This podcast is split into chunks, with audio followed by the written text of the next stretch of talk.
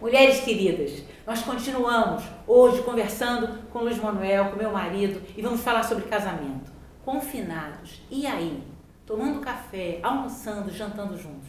Como nós nos mantemos felizes nesse tempo de confinamento? Eu te espero lá. Um beijo grande. Que Deus te abençoe.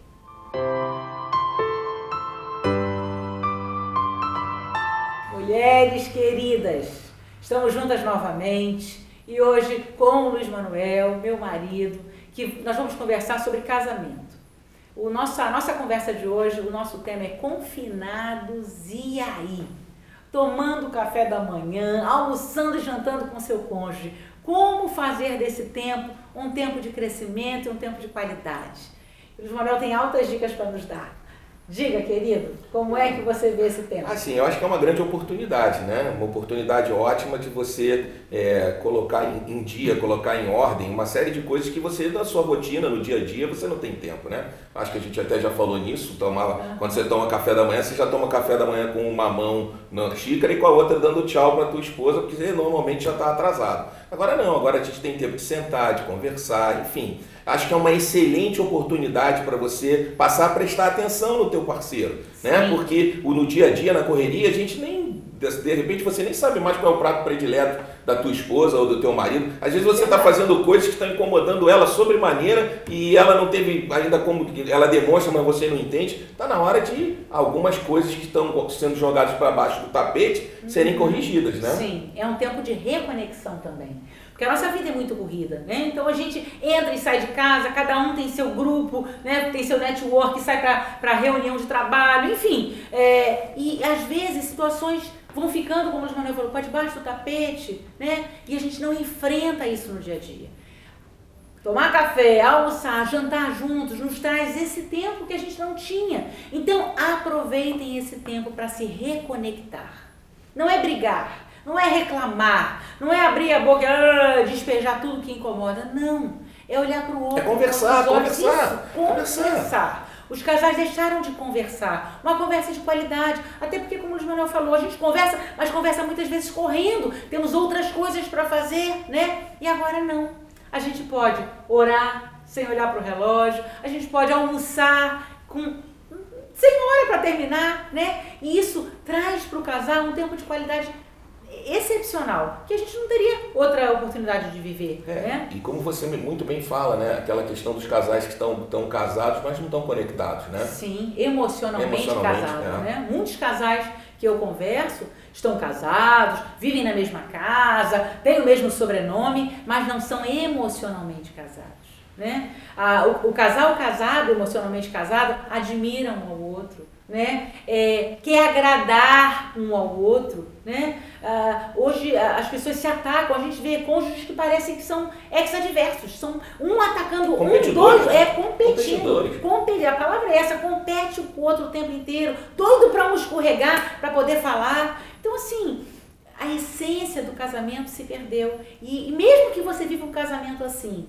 eu quero dizer a você, é possível se reconectar, desde que você tem um grande convidado para o seu casamento. Sim. Quer chamar Deus para o seu casamento. Isso aconteceu conosco. É, é verdade. A coisa de 10 anos atrás. Se eu não tivesse conhecido Jesus como eu conheci e como eu procuro conhecer né, todo, todos os dias, é, eu, eu não teria a visão que eu tenho agora. Eu não teria a visão da, de, de casa, de família, de esposa, como eu estou tendo agora. Né? Hoje eu sou muito grato a Deus porque eu tenho tudo o que eu preciso. Eu tenho a Deus, e tenho a minha esposa e os, e, e os meus filhos. Então, isso é suficiente para que eu possa desenvolver uma vida com propósito e ser feliz de verdade. Né? Então, assim, é, é, é muito perigoso porque é, é, se você não tiver a Deus no seu coração, se você não tiver um propósito em comum com a sua mulher, acaba que o casamento ele vira um negócio né? e você passa a ser um gestor, um administrador da, da, da, família, né? como, se fosse, como se você e sua mulher estivessem administrando uma empresa. Uma empresa que tem patrimônio, uma empresa que tem filhos, mas na verdade é, é, não tem mais emoção, não tem mais sentimento, não tem uma conexão. Sim, sim. Então, queridos, que nós possamos aproveitar esse tempo. Que seja um tempo de qualidade, que seja um tempo em que, quando Deus entra, e aí é fundamental que Deus entre no, no seu relacionamento, no seu casamento, o espírito crítico diminui, a competição diminui, o perdão é praticado e não tem lugar que você pratica mais o perdão do que no seu casamento.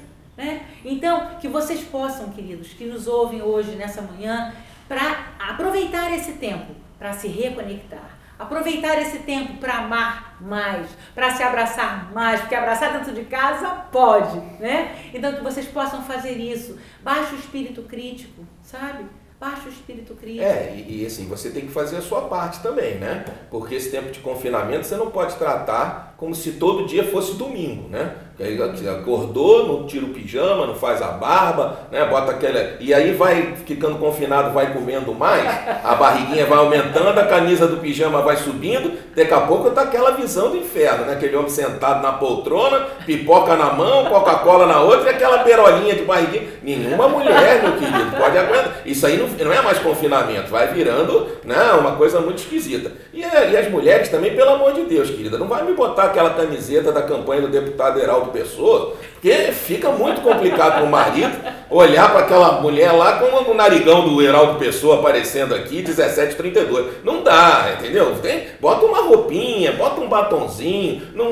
Se você fizer de domingo a domingo todos os dias, aí vai ficar muito pesado essa casa. Não dá, não. Com certeza. Então, queridas, como nos falou, acordou, não fica de pijama, não fica de camisola, troca sua roupa, sabe? Chegou a hora do, do jantar, bota uma roupa mais bonitinha, passa um batonzinho assim, ah, mas eu não tô saindo de casa, não tem problema, você tá se arrumando para você, tá se arrumando pro seu cônjuge, bota uma mesa bonita, sabe? Senta, se alegra, faça desses momentos momentos alegres e felizes. Confinados e aí, confinados e felizes, confinados, mas sorrindo. Então, que o sorriso esteja nos seus lábios que vocês possam viver um casamento pleno.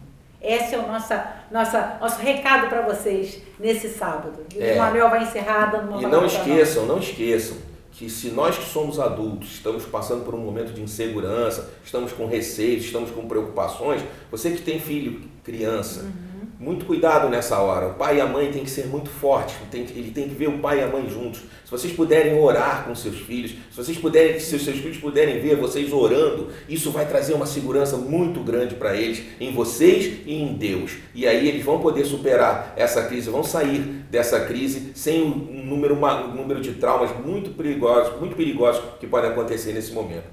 Então, queridos, que vocês aproveitem esse confinamento para reconectar a sua relação, para melhorar o seu casamento, a sua família, para que vocês saiam muito melhores do que entraram.